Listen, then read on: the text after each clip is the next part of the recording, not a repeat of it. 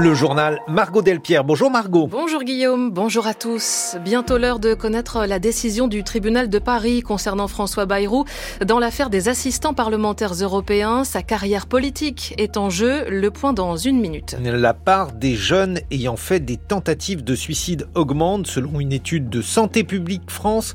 La prévention est essentielle, vous l'entendrez. Notre envoyé spécial à Dakar nous résumera la situation au Sénégal. De premières heures ont éclaté hier. Le chef de l'État a annoncé samedi le report de la présidentielle. Et à 8h15, dans le billet politique de Jean Lémarie, la présidentielle française, cette fois, la droite peut-elle battre le Rassemblement national? Plus de deux mois après la fin du procès, le tribunal de Paris doit rendre ce matin sa décision. François Bayrou sera fixé sur son sort, tout comme dix autres personnes, cadres et élus centristes. C'est l'affaire des assistants parlementaires européens de l'UDF et du MoDem. François Bayrou comparaissait pour complicité de détournement de fonds publics, soupçonné d'avoir été le décideur d'un système frauduleux des fonds européens utilisés pour euh, payer des assistants qui travaillaient en réalité pour les organisations centristes en France. La peine encourue est lourde. Le parquet a requis 30 mois de prison avec sursis, 70 000 euros d'amende et 3 ans d'inéligibilité avec sursis contre le président du Modem qui joue également son avenir politique, Rosalie Lafarge. Il a assisté à tous les jours du procès, présent pendant les cinq semaines pour ne rien rater de ce qui se jouait. Et François Bayrou ne s'en est pas caché à la barre. L'attitude du président du tribunal l'a en partie réconcilié avec la justice. Cette justice, dont l'éphémère garde des Sceaux a pu parfois douter ces sept dernières années, dénonçant sans relâche un dossier vide, niant la mise en place d'un quelconque système frauduleux et criant encore fin novembre à l'intoxication judiciaire. Ses avocats ont plaidé la relaxe et François Bayrou n'imagine pas qu'elle ne soit pas prononcée, assure un de ses proches. Seule option en tout cas, pour lui permettre d'assouvir à court terme son ambition de revenir politiquement au premier plan, souligne le politologue Dorian Dreuil, expert associé à la Fondation Jean Jaurès. Vu la proximité avec les prochaines échéances politiques et électorales, la fin du remaniement à venir et 2027, une décision qui le condamnerait rendrait euh, difficile pour lui de déployer tout son poids politique. Et François Bayrou, c'est un animal politique. C'est euh, des candidatures à l'élection présidentielle. Quand il n'était pas candidat, la capacité en tout cas à interférer sur le scrutin, notamment en 2017. Et euh, c'est ben, l'envie de présider ou l'envie de gouverner. Une condamnation pourrait nuire à l'un ou l'autre de ces scénarios. La semaine dernière, le nom de François Bayrou est d'ailleurs ressorti comme potentiel entrant dans l'équipe de Gabriel Attal, certains l'imaginant se réinstaller au ministère de l'Éducation nationale dont il a déjà tenu les rênes pendant plus de 4 ans dans les années 90. D'autres, à commencer par lui-même, préfèrent continuer à croire en ses chances pour la prochaine présidentielle. François Bayrou, 72 ans aujourd'hui, rappelle régulièrement qu'il sera en 2027 plus jeune que Joe Biden quand celui-ci est devenu président des États-Unis. Décision donc euh, attendue ce matin. Et avec nous en studio, votre invité Guillaume Erner, le ministre de l'Agriculture, Marc Fesneau, issu du Modem. alors, euh, Marc Fesneau, si François Bayrou est condamné, est-ce la mort du modem? D'abord, je ne, je ne raisonne pas avec des hypothèses. Et deuxième élément, je fais confiance à la justice. Et à la place qui est la mienne dans un, au gouvernement, je ne commande pas les décisions de justice. Ce que je peux dire, c'est que nous avons besoin de François Bayrou. C'est celui qui a fait émerger cet espace central. Et puis deux, dire et pouvoir témoigner de, de l'absolue probité de François Bayrou. Euh, ça fait 25 ans que je connais François, 25 ans que je travaille avec lui. Et donc j'ai à la fois confiance dans la décision de justice et aussi euh, je peux témoigner de, de l'exigence éthique qui a été celle de François Bayrou depuis 25 ans. Après, je n'ai pas commenté les décisions de justice ni avant, et après les conséquences politiques de telle ou telle décision de justice, elles viendront ensuite, mais j'ai confiance dans la justice. 8h04 sur France Culture, la suite du journal de Margot Delpierre. Avec donc euh, comme invité Marc Fesneau, ministre de l'Agriculture, et parmi les défis du secteur, il y a notamment l'écologie, avec ce sentiment chez certains agriculteurs d'être écartelés entre le désir de produire et la nécessité de réduire les conséquences sur la biodiversité et le climat. Certains ont dénoncé des normes trop contraignantes. Pourtant, et c'est ce que révèle une étude scientifique indépendante publiée la semaine dernière, investir dans une production agricole durable pour les producteurs comme pour les terres pourrait s'avérer économiquement rentable, Valentin Grille. Nos systèmes alimentaires détruisent plus de valeur qu'ils n'ont créé, c'est la conclusion de la Food System Economics Commission, institution indépendante regroupant des scientifiques internationaux. Elle s'est penchée sur les coûts induits par les systèmes agricoles actuels. Ils coûtent 11 000 milliards de dollars par an, rien qu'en dépenses de santé. Malnutrition, obésité qui progresse ou encore maladies comme le diabète, l'hypertension ou les cancers toutes pèsent sur les finances publiques et sur la productivité. Des coûts cachés qui s'ajoutent aux dégâts environnementaux, 3 000 milliards de dollars par an à l'échelle mondiale environ. Déforestation, émissions de gaz à effet de serre et surtout pollution azotée via les engrais appauvrissent les terres et influencent les rendements à long terme. Réussir une transition vers un modèle durable pourrait donc permettre d'économiser sur ces dépenses 5 à 10 000 milliards de dollars par an. Les leviers d'action sont multiples mais reposent d'abord sur un changement des régimes alimentaires, moins de protéines animales, plus de végétales. Les pouvoirs publics devront aussi, selon les scientifiques, taxer plus fortement les pollutions liées aux intrants et aux pesticides socialement très coûteux. Des bénéfices qui devront ensuite être redirigés vers le soutien des petites exploitations, notamment pour renforcer les salaires. Pour rentabiliser les fermes de petite taille plus écologiques, des investissements technologiques devront être faits concernant l'irrigation, la sélection des plantes ou encore les capteurs renforçant la précision des mesures et des récoltes. Enfin, ce sont les consommateurs les plus pauvres qui devront être soutenus. C'est l'angle mort de ce scénario. Les prix devront augmenter pour assurer une agriculture soutenable, plus 28% d'ici 2050 contre une baisse de 8% dans le système actuel. Un problème de redistribution plus que de manque de moyens, tant les économies réalisées par ailleurs seront importantes, estiment les scientifiques. À quasiment 55%, les Parisiens ont approuvé hier la proposition de la maire PS Anne Hidalgo de tripler les tarifs de stationnement pour les voitures les plus imposantes, dont les SUV. Seulement 5,6% des électeurs ont participé. Les jeunes semblent de plus en plus concernés par les tentatives de suicide. En 2021, un peu plus de 9% des 18-24 ans interrogés déclaraient avoir fait une tentative. C'est plus qu'il y a 10 ans. Phénomène accentué chez les jeunes femmes selon Santé publique France qui publie aujourd'hui cette étude et souligne que les années de Covid ont été un véritable tournant. La solution, la prévention, Servane de Pastre. Thérèse Aigné a fait de la sensibilisation au suicide chez les plus jeunes son combat.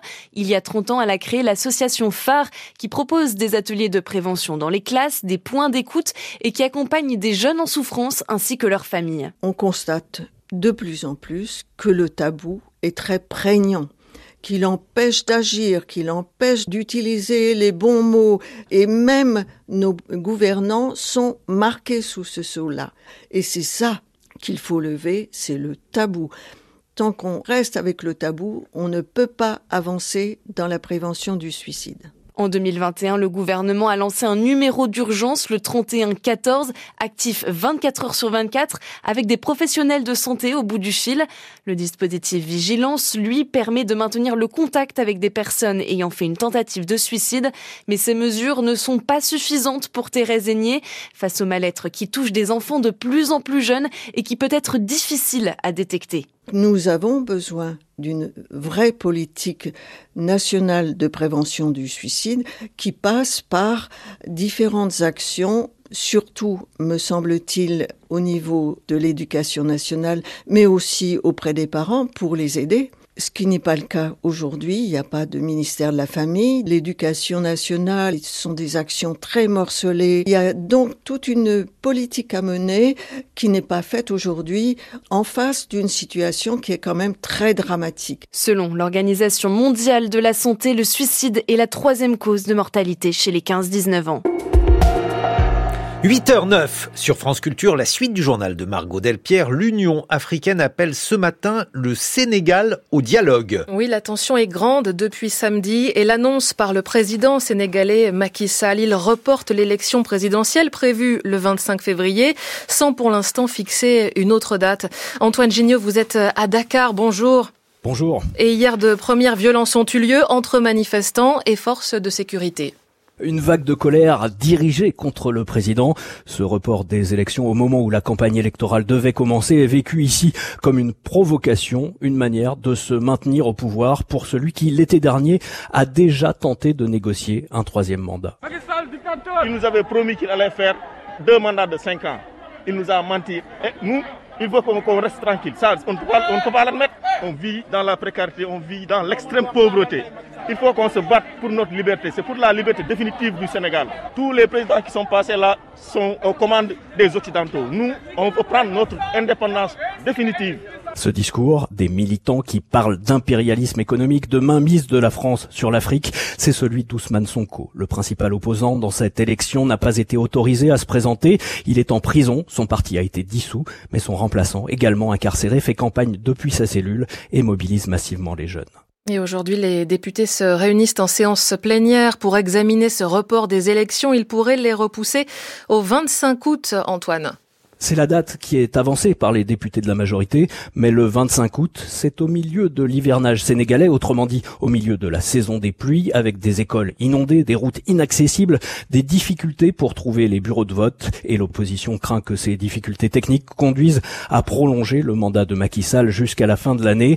Plusieurs recours doivent être déposés dans les jours qui viennent. Le code électoral sénégalais précise qu'un décret de modification d'une élection doit être publié au moins 80 jours avant le scrutin scrutin. Antoine Gignot, envoyé spécial de Radio France à Dakar. Deux jours de deuil national sont décrétés au Chili à partir d'aujourd'hui.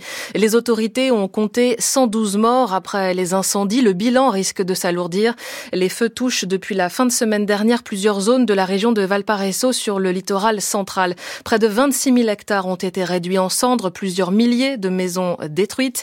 La région est toujours en état d'urgence et ce matin encore, un couvre-feu est appliqué dans quatre des communes les plus affectées pour permettre les évacuations, la circulation des secours, mais aussi éviter les pillages. À Santiago, Naila de Rouanet. Il s'agit de l'incendie le plus meurtrier jamais enregistré au Chili. Des centaines de familles ont tout perdu, leurs affaires, leurs maisons ont complètement été dévorées par les flammes. C'est le cas de Marcela qui montre à la télévision chilienne l'ampleur des dégâts. Deux murs noircis tiennent encore debout, mais au sol il n'y a qu'un amas de tôle. Seul son four n'a pas été complètement brûlé. C'est comme s'il y avait eu une bombe atomique. C'est indescriptible. Personne ne réalise vraiment ce qu'il s'est passé, dit Marcela qui se souvient de l'arrivée de l'incendie. Là, dans la rue, c'était des flammes gigantesques. Des voisins sont morts brûlés en essayant de s'échapper. Les fortes chaleurs, le vent et le peu d'humidité ont rapidement propagé l'incendie forestier qui est très vite arrivé sur les habitations, comme l'explique Johan Saavedra, urbaniste à Valparaiso et qui a vu passer le feu à 300 mètres de sa maison. Les premiers secteurs à avoir été touchés, ce sont des habitations précaires qui se sont installées illégalement en périphérie de la ville et qui sont très exposées sur ces versants avec des arbres sensibles au feu. Cette première ligne a été affectée, puis les flammes ont avancé jusqu'à des quartiers plus formels. Hier, en fin de journée, quelques foyers étaient encore actifs, le gros des incendies ayant été contrôlé par les pompiers après des heures de lutte contre les flammes. Des enquêtes ont été ouvertes pour déterminer l'origine de ces feux et la piste intentionnelle n'est pas écartée. Naila de Rouanet. Les sénateurs américains sont parvenus hier à un accord sur l'immigration et l'aide à l'Ukraine après des mois de débats. Mais le président républicain de la Chambre des représentants a aussitôt promis de l'enterrer. Il comprend une aide de 60 milliards de dollars pour l'Ukraine, 14 milliards pour Israël. Pour en savoir plus, réécoutez la revue de presse internationale de Catherine Dutu de ce matin sur l'application Radio France et sur le site de France Culture. La CNIL a accepté ce qu'elle avait jusqu'à présent éviter. La gardienne des libertés numériques a autorisé l'hébergement temporaire d'un entrepôt de données de santé, les données de Français, chez l'entreprise américaine Microsoft. Faute de prestataires européens, la CNIL a validé l'accord, Pierre Robert. Ce sont les données de 2 millions de patients français qui seront stockées par Microsoft. Selon la CNIL, les hébergeurs français et européens ne répondaient pas aux critères requis pour conserver les données du Health Data Hub, la plateforme de données de santé des Français. C'est ce qui a obligé l'autorité administrative à se tourner vers Microsoft, explique Louis Dutheillet de la Motte, le secrétaire général de la CNIL. La principale difficulté du dossier, c'était le choix de recourir à Microsoft.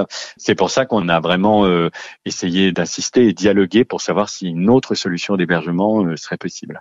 Il y a un risque puisque en application des lois américaines, il peut y avoir des demandes de communication. C'est l'analyse de, de la CNIL. Les données des patients seront donc pseudonymisées et l'accord a été validé pour trois ans en lieu et place de 10 pour permettre aux hébergeurs français de rattraper leur retard. Insuffisant selon Thomas Fauré, à l'origine d'une pétition pour contester la décision de la CNIL, il pointe du doigt un manque de volonté politique pour aider les hébergeurs français. Les Américains et leur technologie qui certes a de l'avance eux, leur État, par la commande publique euh, états-unienne, a permis leur développement.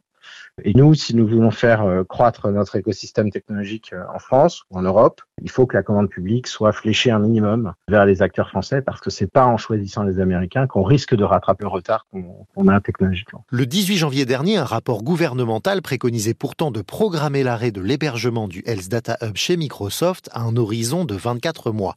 Un projet qui était alors jugé ambitieux mais crédible. Pierre Repère, Météo France prévoit un temps calme aujourd'hui, mais bien nuageux sur euh, la moitié nord, surtout plutôt ensoleillé dans le sud-est. 9 degrés maximum attendu cet après-midi à Belfort, 10 à Paris, 12 degrés à Brest, jusqu'à 16 degrés à Marseille. 8 h